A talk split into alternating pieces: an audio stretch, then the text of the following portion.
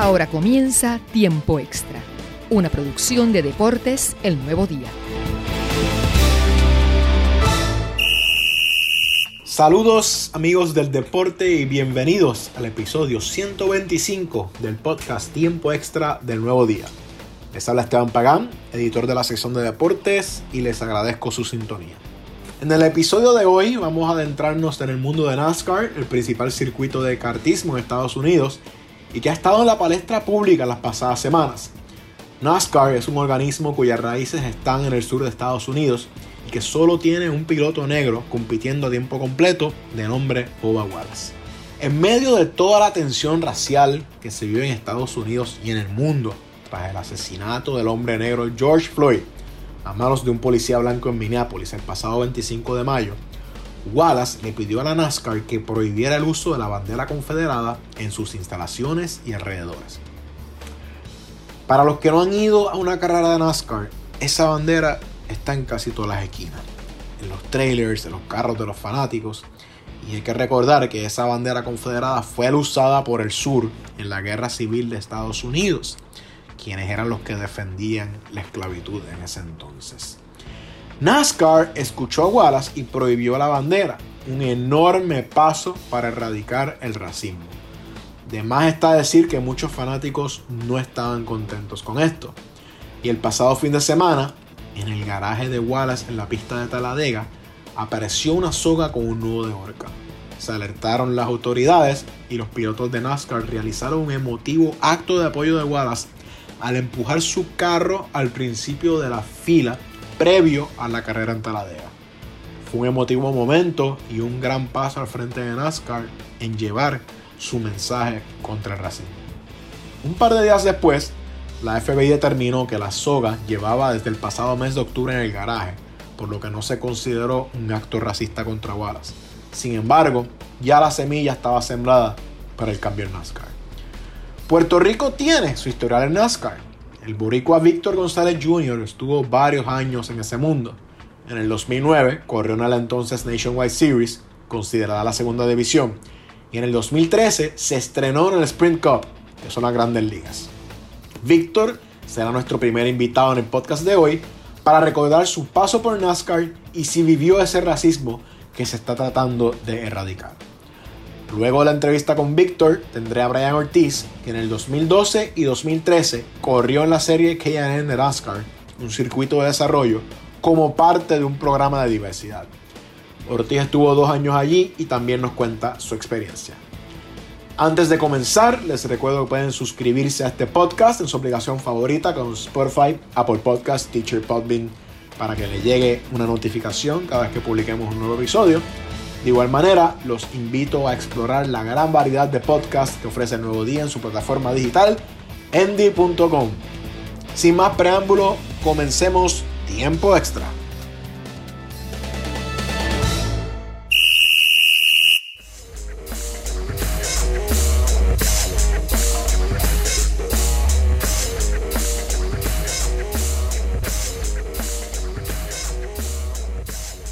Quiero darle la bienvenida al podcast Tiempo Extra a Víctor González Jr. Víctor, gracias por tu tiempo y bienvenido aquí a Tiempo Extra. No, gracias a ti Esteban, hace tiempo que no hablábamos, así que ah, eh, pregunte, yo soy un libro abierto. Víctor, tú eres uno de los grandes del automovilismo puertorriqueño, eh, vamos a repasar un poco tu trayectoria en el 2009 corriste el Nationwide Series de NASCAR, que entonces era la segunda división, primer puertorriqueño en hacerlo. Y después en el 2013 estuviste en el Sprint Cup también, también el primer puertorriqueño en hacerlo, esas son como las grandes ligas de, NASCAR en Estados Unidos. Así que si hay un puertorriqueño que pueda hablar sobre lo que es competir en el mundo de NASCAR, es Víctor González. Víctor, primero nada, eh, para nuestra audiencia, ¿desde dónde nos hablas y, y cómo te encuentras? Pues tenemos ahora mismo en St. Cloud, Florida. Eh, ahora mismo tenemos BGMC Racing, que es un equipo de, de, correr. Eh, estamos con la marca Honda, somos uno de los factory teams en la serie TC América. Y pues, hablando de acá, porque vamos a empezar el season, hace dos semanas abrimos ya el shop, ya los muchachos están trabajando. Eh, pues ahora hay que trabajar no tan solo guiar, ahora hay que bregar con la logística. Eh, mi esposa es parte, tenemos tres partners, tres partners puertorriqueños. El equipo es totalmente dueño puertorriqueño. Eh, que son Mariano Cruz, que es dueño de Elite Motors, que es un dealer que está en la Roosevelt en Puerto Rico. Tenemos a Rubén Iglesias, que es, mucha gente lo conoce porque uno es dueño de Fiebrus en, en, Puerto Rico, y la Cartagena, que es mi esposa, eh, y Víctor González, que es el team manager, empleado, eh, de, todo lo que deciden, ahí estoy. nos alegra mucho y te deseamos mucho éxito ahora en esta nueva etapa de tu carrera. Víctor, NASCAR vuelve a estar en el ojo público con, recientes desarrollos en medio de este ambiente de tensión social en Estados Unidos, por todas las protestas surgidas tras el fallecimiento de George Floyd a manos de un policía blanco en Minneapolis. Sí. En NASCAR, ahora mismo solo hay un piloto de raza negra, Bubba Wallace, quien le pidió a la organización que prohibieran la bandera confederada en las instalaciones y en los alrededores de la, de la pista. Lo logró y en día reciente apareció una soga con un nudo de orca en su garaje. Estamos grabando hoy martes, el lunes, ayer hubo un momento bien emotivo este, en el cual todos los pilotos empujaron el carro de Boba Wallace hacia el frente de la, de la fila antes de la carrera en Taladega. Víctor, quiero que me hables un poco sobre cómo ha reaccionado a la distancia a estos aconteceres. ¿Qué te ha pasado por la mente al ver todo esto que ha pasado en NASCAR en los últimos días? Pues, ¿qué te puedo decir? NASCAR es un deporte...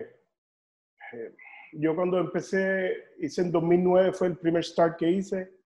Eh, correr las tres divisiones, correr eh, Nationwide, lo que es Xfinity ahora, eh, corrí en Cup y también corrí Trucks. So, corrí las tres, que son los top tiers de ellos, de NASCAR.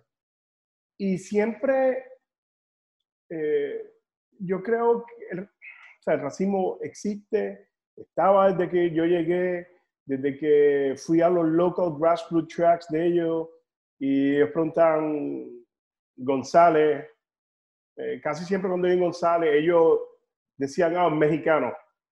Eh, yo no, puertorriqueño. Eh, y en NASCAR lo hay, o sea, hay muchas oportunidades que yo perdí porque ellos querían un driver americano, lo cual no hace sentido porque nosotros somos ciudadanos americanos. Claro.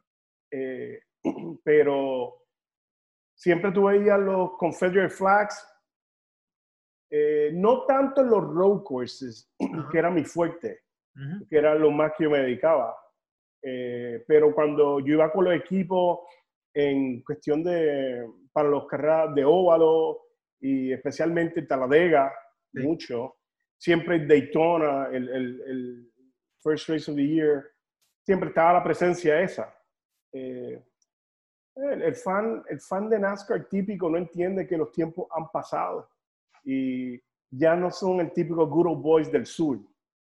Eh, y eso sí ha afectado mucho el crecimiento del deporte. Eh, pero sí, o sea, Boba está en un buen momento. Boba, si es inteligente, puede aprovechar esto por una gran oportunidad de mercadeo para él.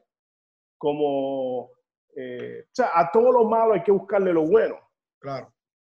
Eh, y especialmente en un deporte que es basado en, en dinero, porque si uno no tiene el factor económico, pues competir es casi imposible. Y Boba está una buena oportunidad de, primero, leave a mark en el deporte. Eh, ha habido drivers de color antes que Bill Lester, y es, pero nunca con la relevancia que ha logrado Boba.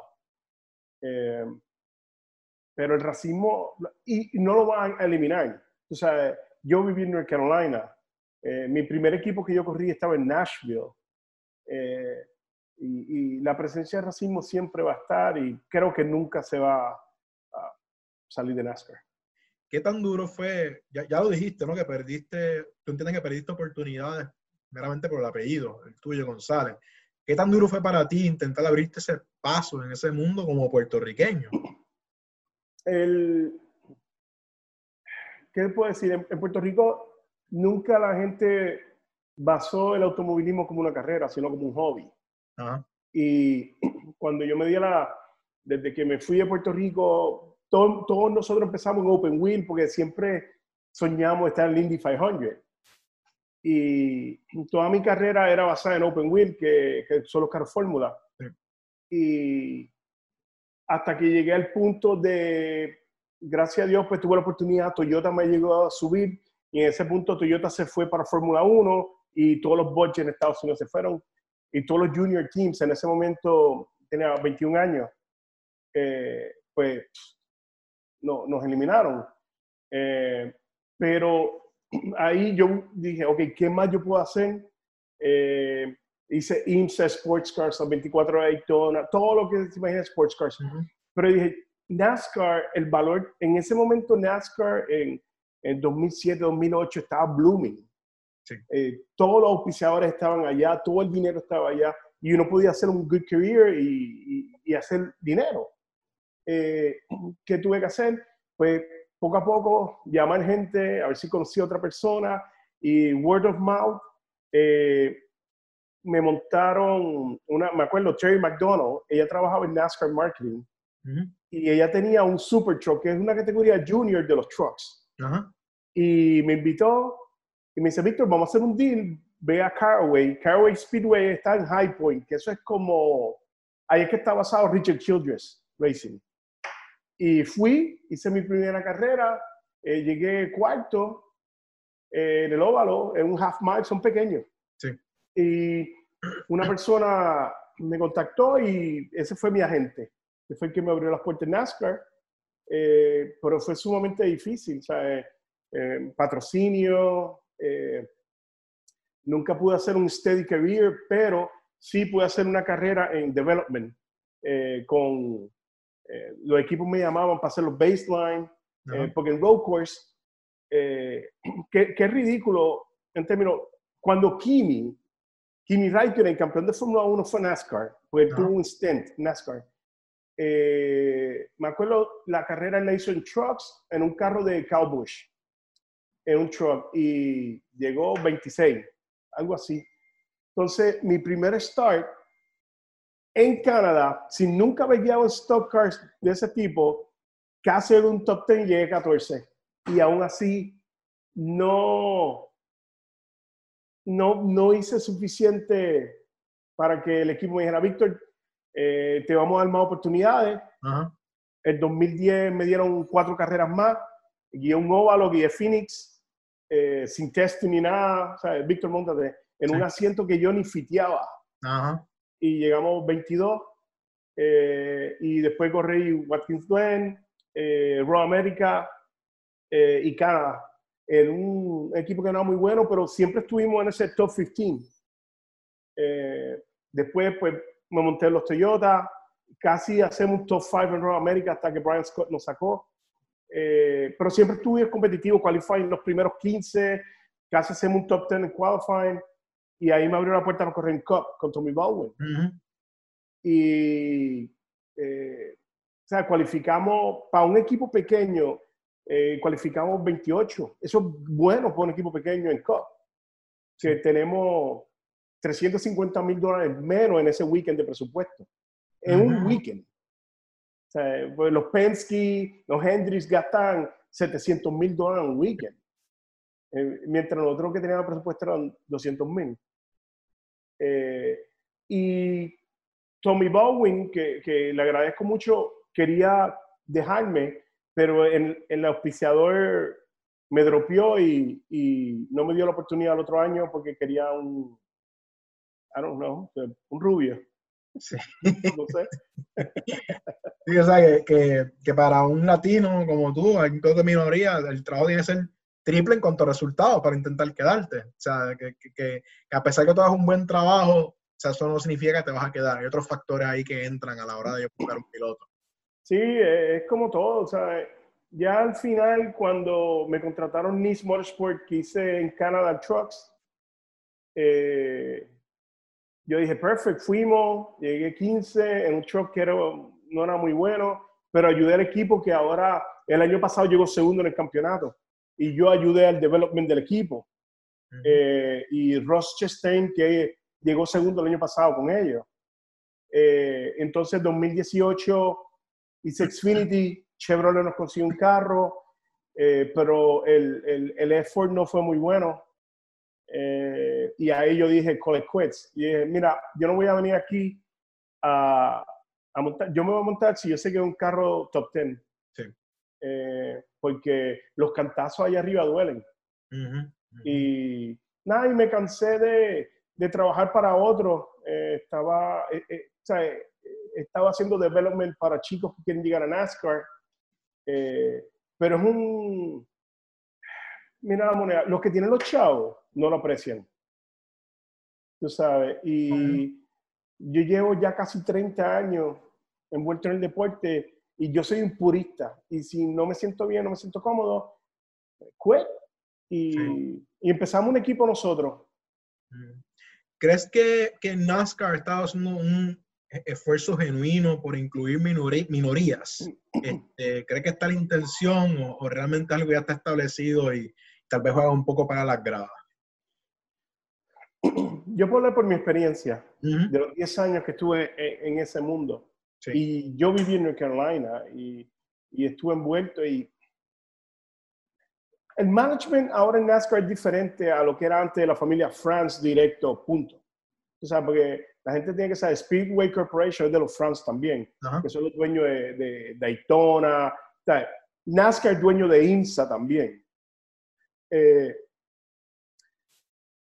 el mundo está cambiando, y, pero el core de NASCAR no lo entiende, porque el, core de NASCAR es de correr en los fairgrounds, eh, correr en los local tracks, eh, lo cual lo respeto muchísimo, pero para nosotros los hispanos eh, es un ambiente sumamente tóxico. Hostil.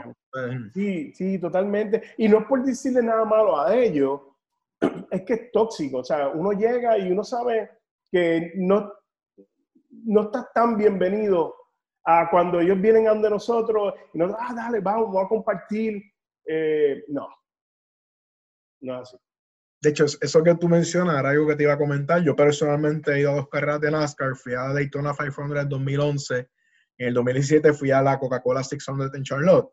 Y sí, yo como fanático, ¿verdad? Y estaban los, los grounds de los trailers y, ver las banderas confederadas por todos lados y de cierta manera, pues, te, te cohibe, ¿no? Como que te, te, choca. O sea, que me, me, está diciendo que tú también viviste cosas así, que, que, que te sentiste un poco este, excluido al estar allí en ese ambiente. O sea, viviste cosas así.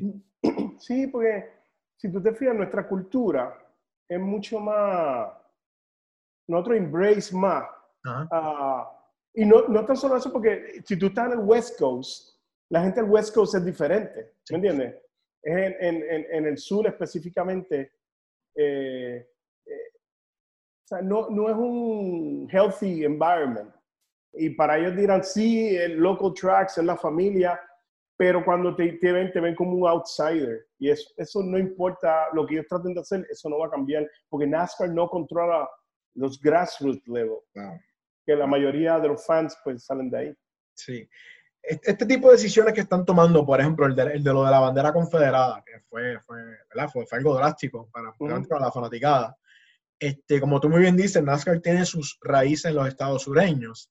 Y ya NASCAR ha estado arrastrando los años recientes problemas de ratings, de, audiencia. Como tú mencionas, el, el boom quizás fue a inicio del, de este siglo. Este, pero ya los últimos años es de conocimiento público que hay problemas de rating y audiencia. ¿Crees que estas decisiones que está tomando NASCAR de, de, tratar de, de, incluir más minorías, de globalizarse un poco, va a afectarle aún más en su base de fanáticos que digan, ya, yo no quiero seguir esto por las decisiones que están, que están tomando?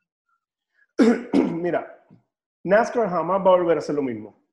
Porque el, el, el, el deporte, o sea, ya la gente tiene tanta accesibilidad a ver live streaming, eh, ya ellos no van a llenar, ni Daytona la llenan a capacidad ya. Y Daytona el Super Bowl, Daytona es lo más grande, dos semanas están metidos allí. Eh, pero aún así, eh, yo creo que el espectáculo que más gente mete en los Estados Unidos es el Indy 500. Y, y es porque es un ambiente de carnaval y es, esa carrera.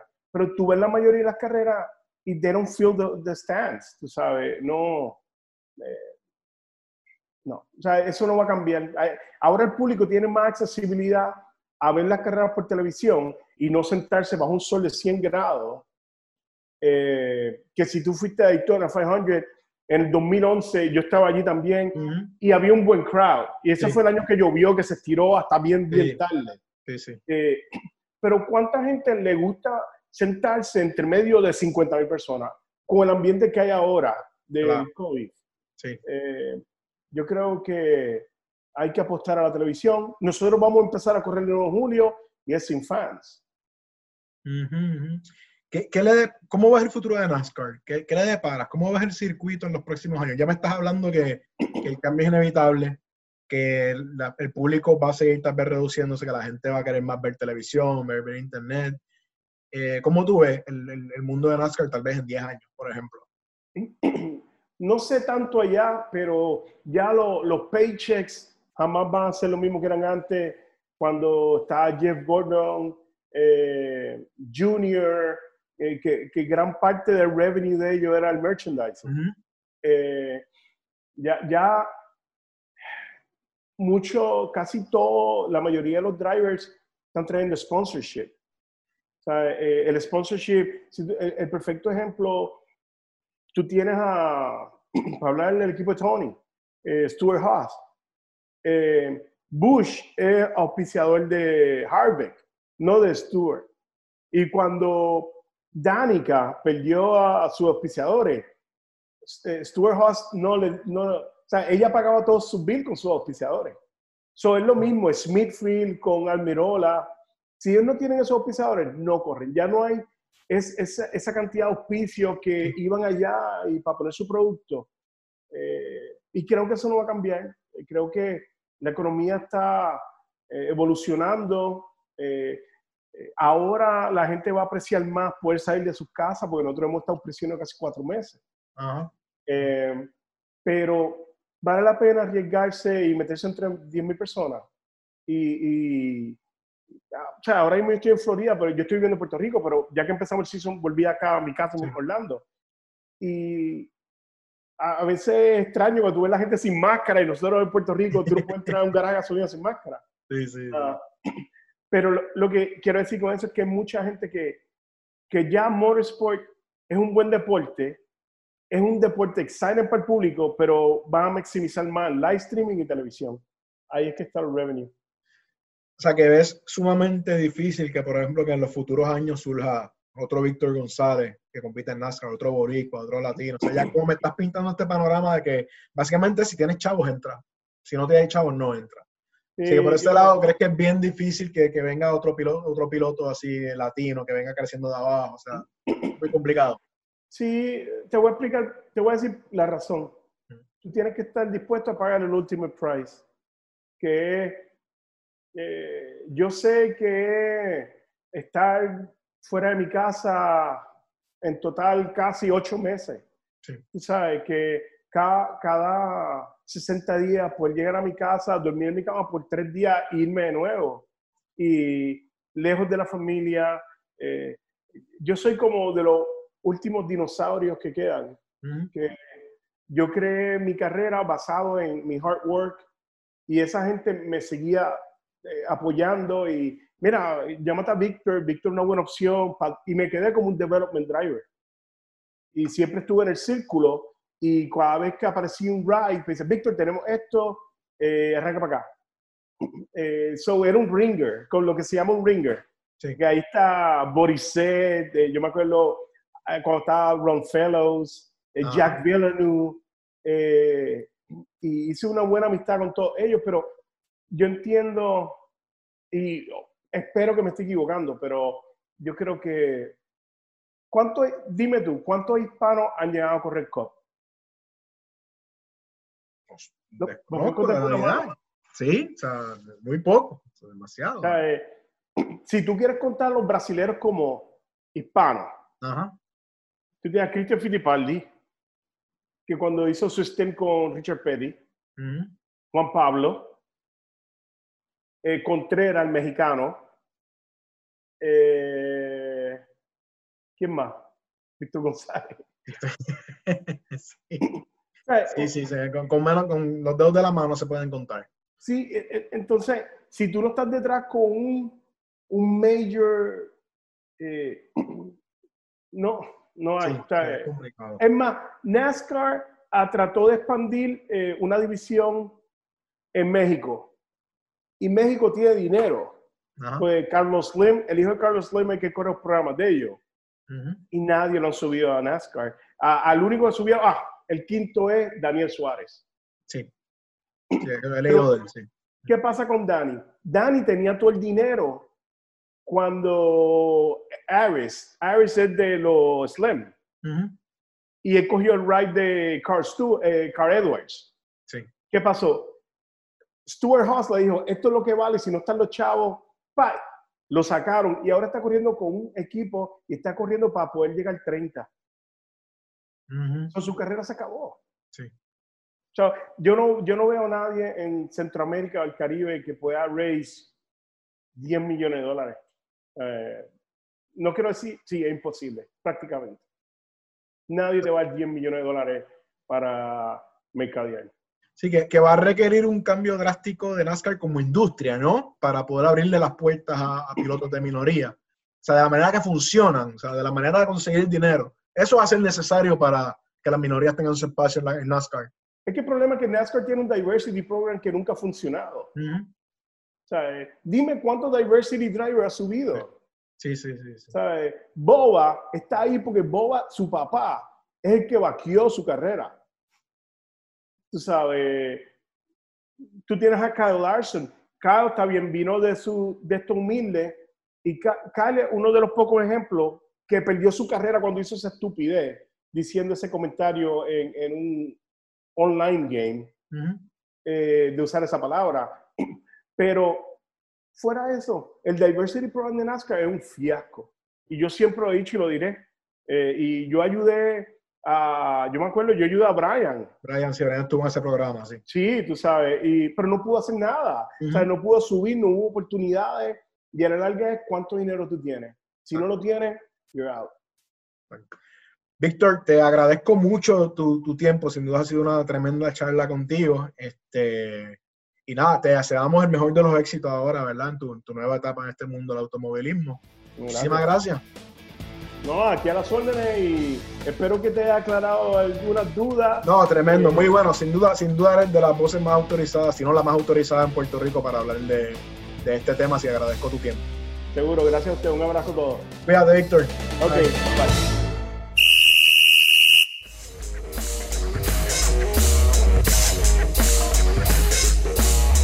Le doy la bienvenida al podcast Tiempo Extra a Brian Ortiz.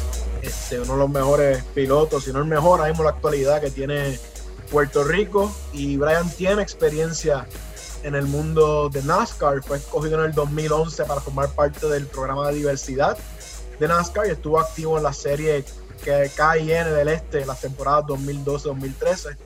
Brian, bienvenido a Tiempo Extra y muchas gracias por tu tiempo. Gracias por la invitación, Esteban, de verdad. Siempre es un placer estar contigo, sea en los periódicos, en lo que sea, siempre agradecido del apoyo que me ha brindado desde el principio de mi carrera y todavía seguimos recibiéndolo, de verdad que gracias. Muchísimas gracias a ti, Brian. Este, bueno, para los que te están viendo en video, saben desde dónde nos hablas, pero los que nos están escuchando en podcast, ¿desde dónde nos hablas ahora mismo? Sí, en Cayo Lobo. En Cayo Lobo. Un día libre. Esta semana tengo trabajo sábado y domingo, así que cogimos y salimos un día para respirar aquí el polvo este, por lo menos, en un sitio bonito. Pero, pero nada, de verdad que este, agradecido siempre de, la oportunidad de, seguirnos a, los, a todos los atletas, eh, muy pocos como tú nos han apoyado siempre contra viento y marea y de verdad siempre muy contento de tener a alguien en la prensa como tú, que te preocupas por todos los atletas y, estar seguro que sepan lo que están haciendo y las cosas buenas que están pasando eh, de puertorriqueños fuera de aquí.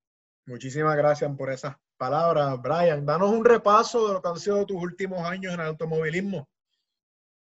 Pues mira, yo eh, luego de, ese, de esas temporadas que estuve en el Diversity Program de NASCAR, eh, yo iba a dar el salto a lo que son los trucks de NASCAR eh, y se me complicó. El equipo que me había contratado perdió a su sponsor y ahí eso fue ya empezando el año, lo que pues me dejó prácticamente en el aire. y fue un tiempo duro. ahí pues decidí regresar a Puerto Rico y seguir trabajando en lo que había estudiado y, los negocios de la familia, que en el área de la salud. Eh, y entonces, durante ese tiempo, pues tuve la dicha de tener a, personas como Ramses Carazo, el dueño de Alay Car Rental, que me, me dijo, mira, voy a comprar un carro, este, tú estás disponible para correrlo y qué sé yo. Y yo, pues claro, en ese momento no estaba haciendo nada en las carreras como tal, y él me dio eh, la oportunidad de como re, rehacer mi carrera. Sí. Este, y de ahí pues empezamos a correr en Puerto Rico, empezamos a correr en Estados Unidos.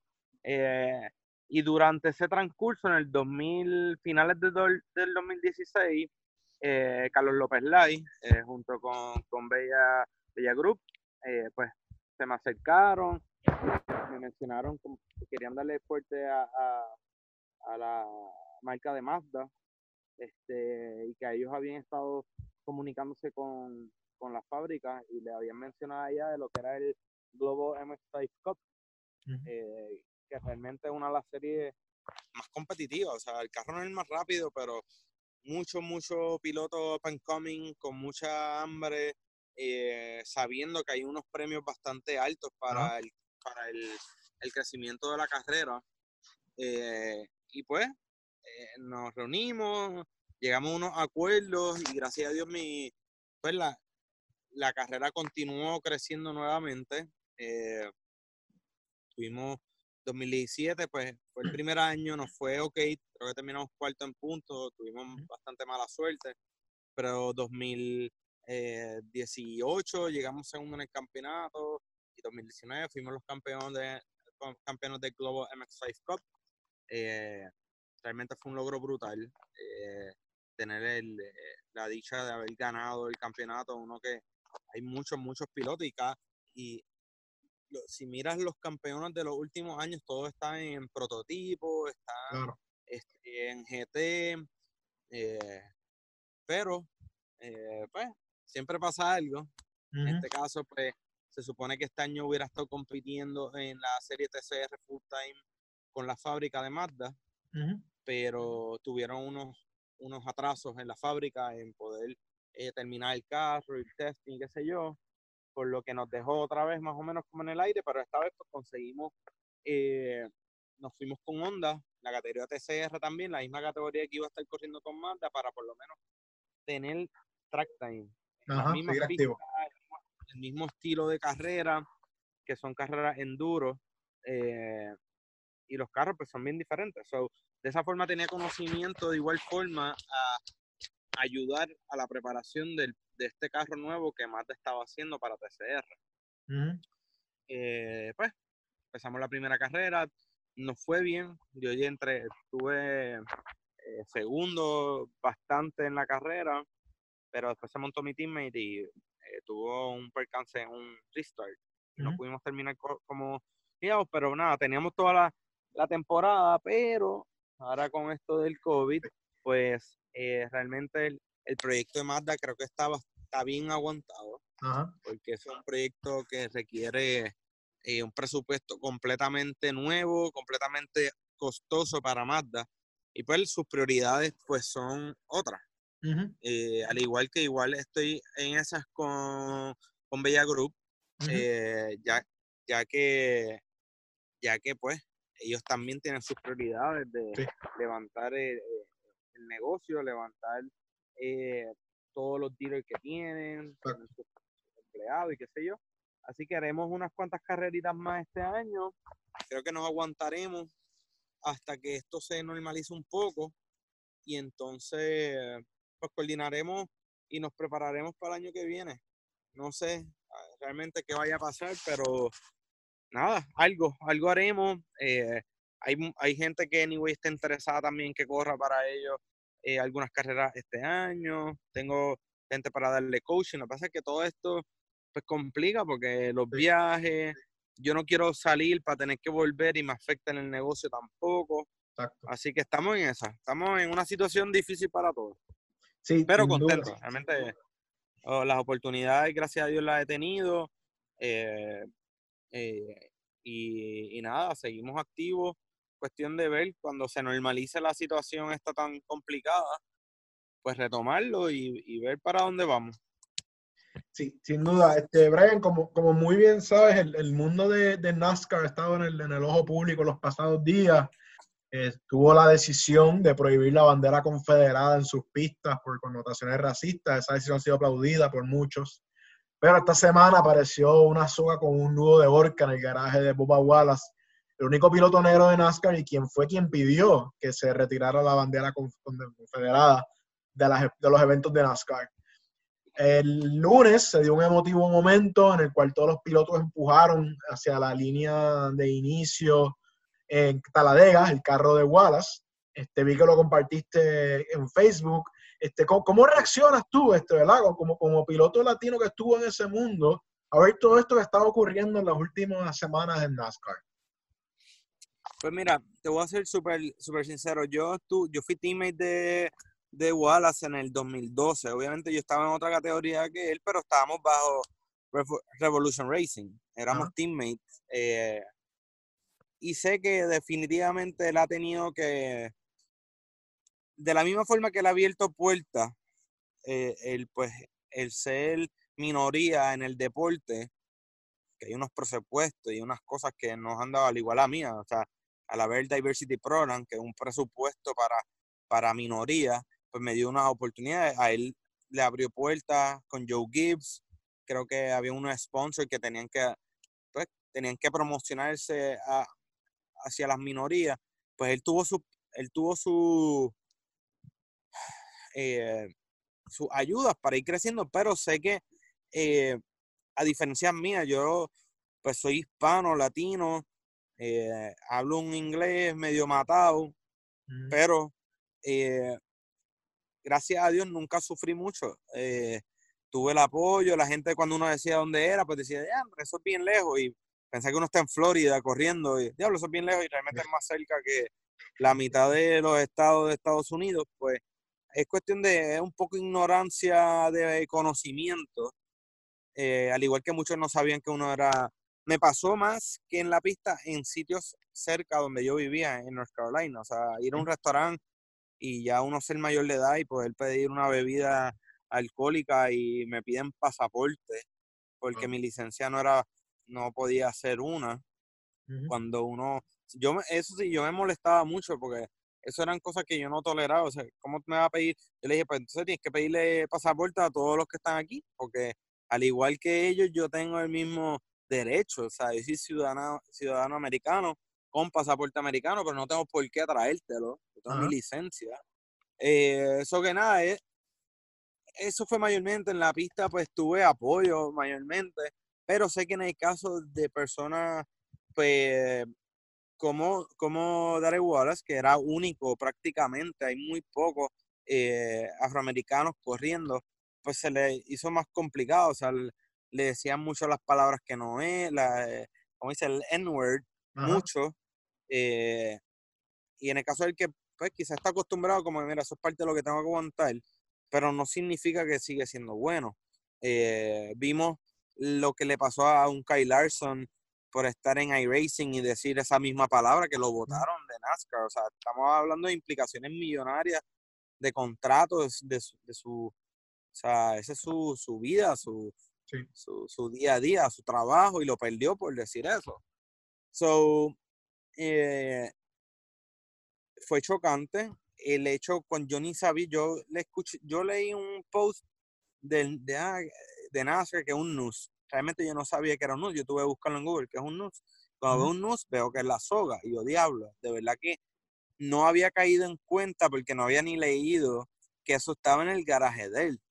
Ahí fue cuando todo empezó a, a, a cuadrar de que esto todo viene por racismo, pero completo. O sea, están hablando de Wallace en el, en el garaje 43, que él es el driver, un news, saber que hace una o dos semanas atrás su carro era Black eh, Lives Matter y eh, saber que todo esto que está pasando en Estados Unidos, que es bien intenso, porque esto explotó y, y como que yo no sé cómo va, van a poder parar esto, porque también tenemos eh, la situación de que el presidente pues incita. O sea, estamos hablando de que no es que estoy de acuerdo en contra, pero no creo que sea correcto incitar a la gente, decirle las palabras que él habla muchas veces, que todo esto lo que le da casi es eh, ganas a esta gente seguir, o sea, con esa parte. Y, y, yo no creo que eso está correcto. Y de yo vi el, yo vi el, el, yo vi el video y a mí se me pararon los pelos, pero eso lo, lo puse porque fue impactante. Primero, o sea, uno como driver, o sea, casi lo hagan o no hagan, es una amenaza de muerte. O sea, te, van a, te quieren ahorcar, son una amenaza de muerte.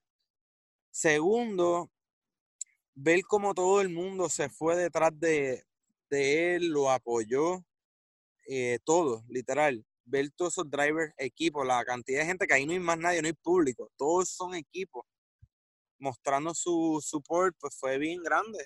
Y de verdad que me alegro mucho por el deporte.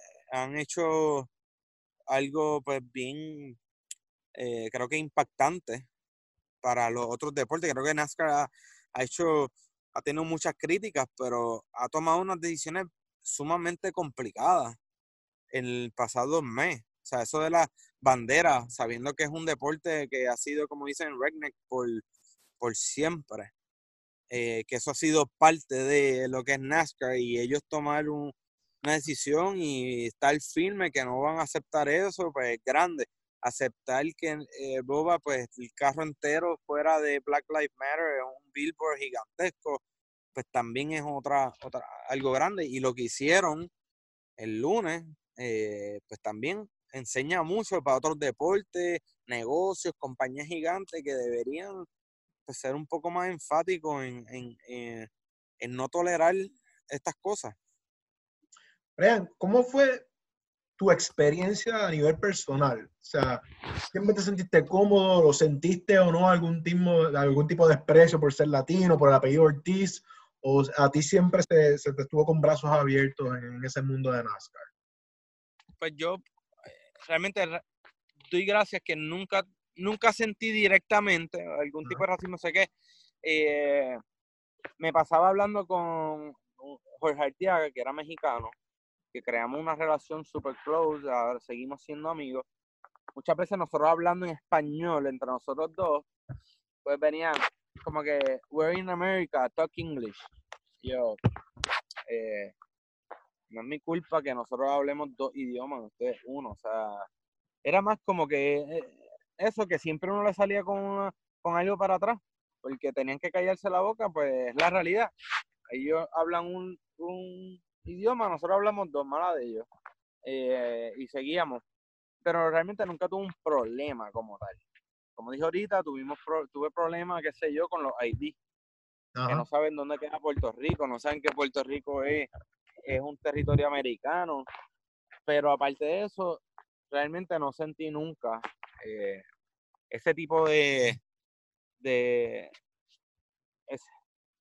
ese, tipo de, de situación, pero creo que si fuera ahora, que están como que están estos dos bandos, los que apoyan y los que no apoyan. Los que no apoyan están bien fuertes. Eh, y serían los que ahora mismo estarían dándole bien duro a, sentir, hacer sentir uno mal. Son los que uno ve ahora videos en urbanizaciones que, que tú no, lo vi el otro día en Instagram, que ustedes no, no, no pertenecen a este barrio, cosas así que es como que ilógico. Pues creo que en estos momentos se, la, se le ha dado el espacio a que la gente pueda tomar este tipo de acciones contra minorías. Porque es como si uno vaya ahora a todos los que sean americanos blanquitos, o sea, vamos ahí a Dorado, que en Dorado, Condado, Palma, sitios donde sabemos que hay mucha gente con el incentivo de la ley 2022, que son gente americana, ir a hacerle, pararnos al frente de la casa, decir que no no deben estar aquí porque son americanos completos y no hablan español. O algo así, qué sé yo. Un ejemplo. Como que en, en, el momento quizás no, no le estaban dando tan fuerte a esta situación, pero ahora como que veo que la prensa, el mismo presidente le está dando la herramienta negativa para hacerlo. O sea, porque él mismo lo está haciendo. O sea, que yo creo que eso ha complicado más eh, en cualquier deporte, en cualquier eh, negocio, qué sé yo. O sea, lo, eh, está difícil, está difícil porque siguen habiendo todas estas marchas que también podían haber sido paradas desde un principio. O sea, pero ¿qué le hizo? Tirarle. Y pues, eso lo, complica. ¿Tú crees que se está haciendo el esfuerzo genuino para incluir minorías en NASCAR? Eso tú estuviste en el programa este, de diversidad. Este, ¿Crees que funciona ese programa? ¿Crees que hay un esfuerzo genuino de NASCAR para subir pilotos de minoría a, nivel principal? Pues mira, el esfuerzo está. Lo que pasa es que no sé hasta qué punto pudieran hacer un poquito más. O quizá el problema que pasó conmigo, o con muchos, pues mira, tú llegas ahí, eh, si no tienes, te va bien, no tienes un sponsor que siga tu carrera, pues hasta ahí llegó. Eh, yo cuando iba a correr trucks no era ni por ellos, fue por otra, otro equipo que tenía otro sponsor que se cayó última hora, pero eh, eso es lo que pasa, o sea, te van preparando y te sueltan en el aire. y yo entiendo que hay cosas que se pudieran trabajar, lo que pasa es que quizás no pudiera ser todos los años, porque es difícil si ellos tienen que escoger un piloto anual eh, o estos grupos de Diversity Program que eran, antes eran, primero eran 10, después 6, no sé creo que ahora son 5. Coger nuevos todos los años es imposible. Debe ser algo más long term, que vaya preparando una base con auspiciadores, que pues te puedan realmente preparar, porque mira, los ejemplos clave de los que han sido exitosos dentro de, tenemos tres, Kyle Larson, Boba Wallace y Daniel Suárez. Ninguno de ellos está donde está solo por el Diversity Program. Darek Wallace entró, pero Darek Wallace tenía un, tenía un contrato ya, ya con Joe Gibbs que tenía un plan, simplemente el Diversity Program fue como que pues hubo dos años que no tuvo que pagar Joe Gibbs ni buscar los pisos porque le dieron support técnico y cuando ya le estaba ready para subir, lo subieron. Pero ya eso estaba planificado. Kyle Larson vino con un contrato con Chip Ganassi ya. Y ellos ya sabían cómo iba a surgir eso. O sea, igual, el, el KNN Program para Kyle Larson fue para que aprendiera cómo correr este tipo de carro y lo subieron rápido. Él sin, con o sin el Diversity, Diversity Program iba a lograrlo.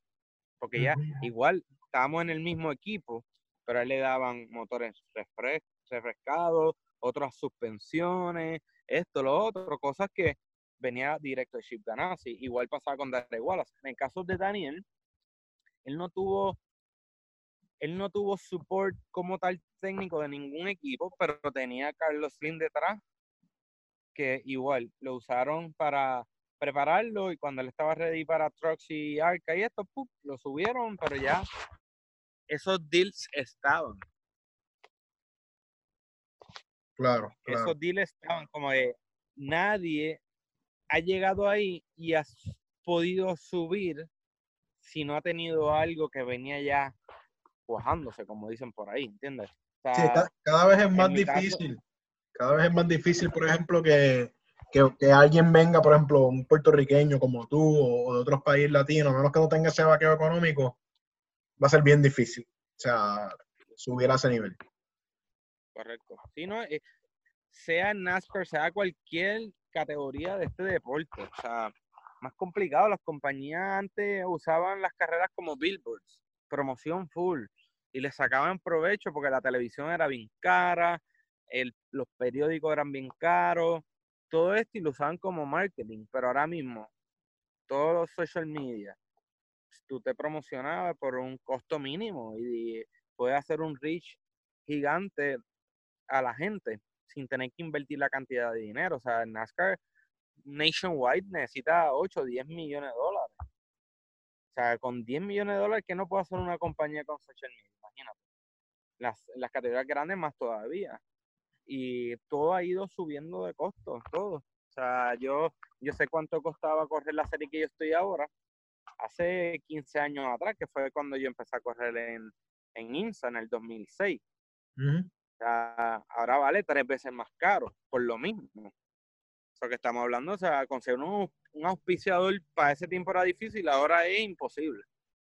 O sea, que es lo que lo complica. Uno de, tienes que tener un vaqueo de, tiene que haber un acuerdo de un business to business o algo que haya provecho mutuo para el auspicio o algo, o tener un vaqueo de una persona que no le importa el dinero.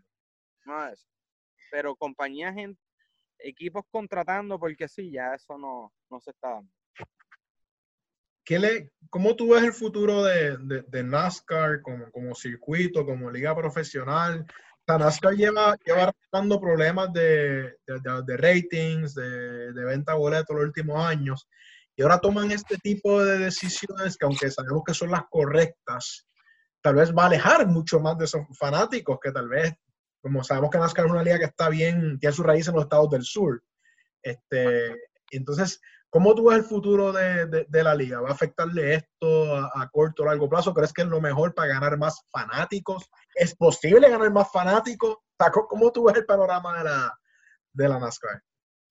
Pues mira, de verdad que es un tema bien complicado porque puede que le salga bien, porque puede que haya más afroamericanos que ahora digan, diablo, lo que acaban de hacer por nosotros, como que vamos a apoyarlo en contra de los que no están de acuerdo. Creo que, eh, ¿cómo te digo? Puede que les salga, pero todavía ellos tienen que bregar con, con su, o sea, las, las carreras estaban vacías ya. O sea, Bristol, mm, eh, Martinsville, que son pistas pequeñas que estaban llenas hace un año atrás, las tickets ya estaban full, todavía con espacio, pues hay que, no, no sé qué deban hacer, no, realmente no, pero es complicado, pero las carreras siguen estando buenas. O sea, en términos de show, ellos lo han seguido cambiando para hacerlo más interesante.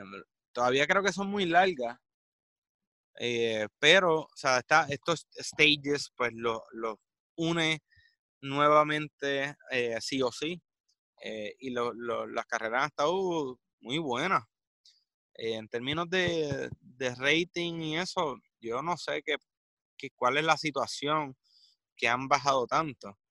Eh, pues que tienes a un, un IndyCar que antes estaba bien bajito y pues aunque vaya subiendo poco a poco, pues tiene aumentos positivos, porque las carreras han estado buenas, han traído pilotos internacionales, este tipo de cosas. Quizás ahí está la falla de NASCAR, que no tiene ahora mismo nadie fuera de Estados Unidos. Claro. O sea, y un mercado europeo, un mercado de Sudamérica, pues son grandes. Un chino, imagínate, un chino. qué sé yo, o sea, estamos hablando, necesitan el diversity para traer estos estos nuevos, pero les falta, les falta como que no lo ha salido. Pero yo sé que, por ejemplo, para cuando yo estaba, sé que en los eventos como tal, lo que era Homestead, Phoenix, eh, California, pues nos llevaban y llevaban, hacían conciertos de, o sea, Chino, me acuerdo Chino y Nacho, eh, Juan Luis Guerra, como de gente español. Ajá. Como que yo sé que ellos están tratando, pero no sé si es lo suficiente. ¿Nunca estuviste en situaciones incómodas con fanáticos? Por ejemplo, o sea, yo, he ido a par de carreras de NASCAR y, tú caminas por los trailer grounds y, están las banderas confederadas, entonces pues uno a veces como está un poco cohibido, ¿no? De, entre, no quiero ni hablar español aquí, no sé qué me puede pasar. ¿Tuviste en situaciones así?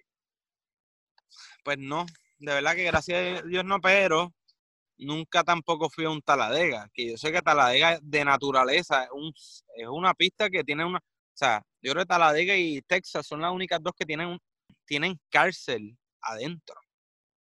O sea, si no me equivoco, yo sé que Taladega sí, pero creo que Texas es la única otra pista que dentro de la pista tiene una cárcel.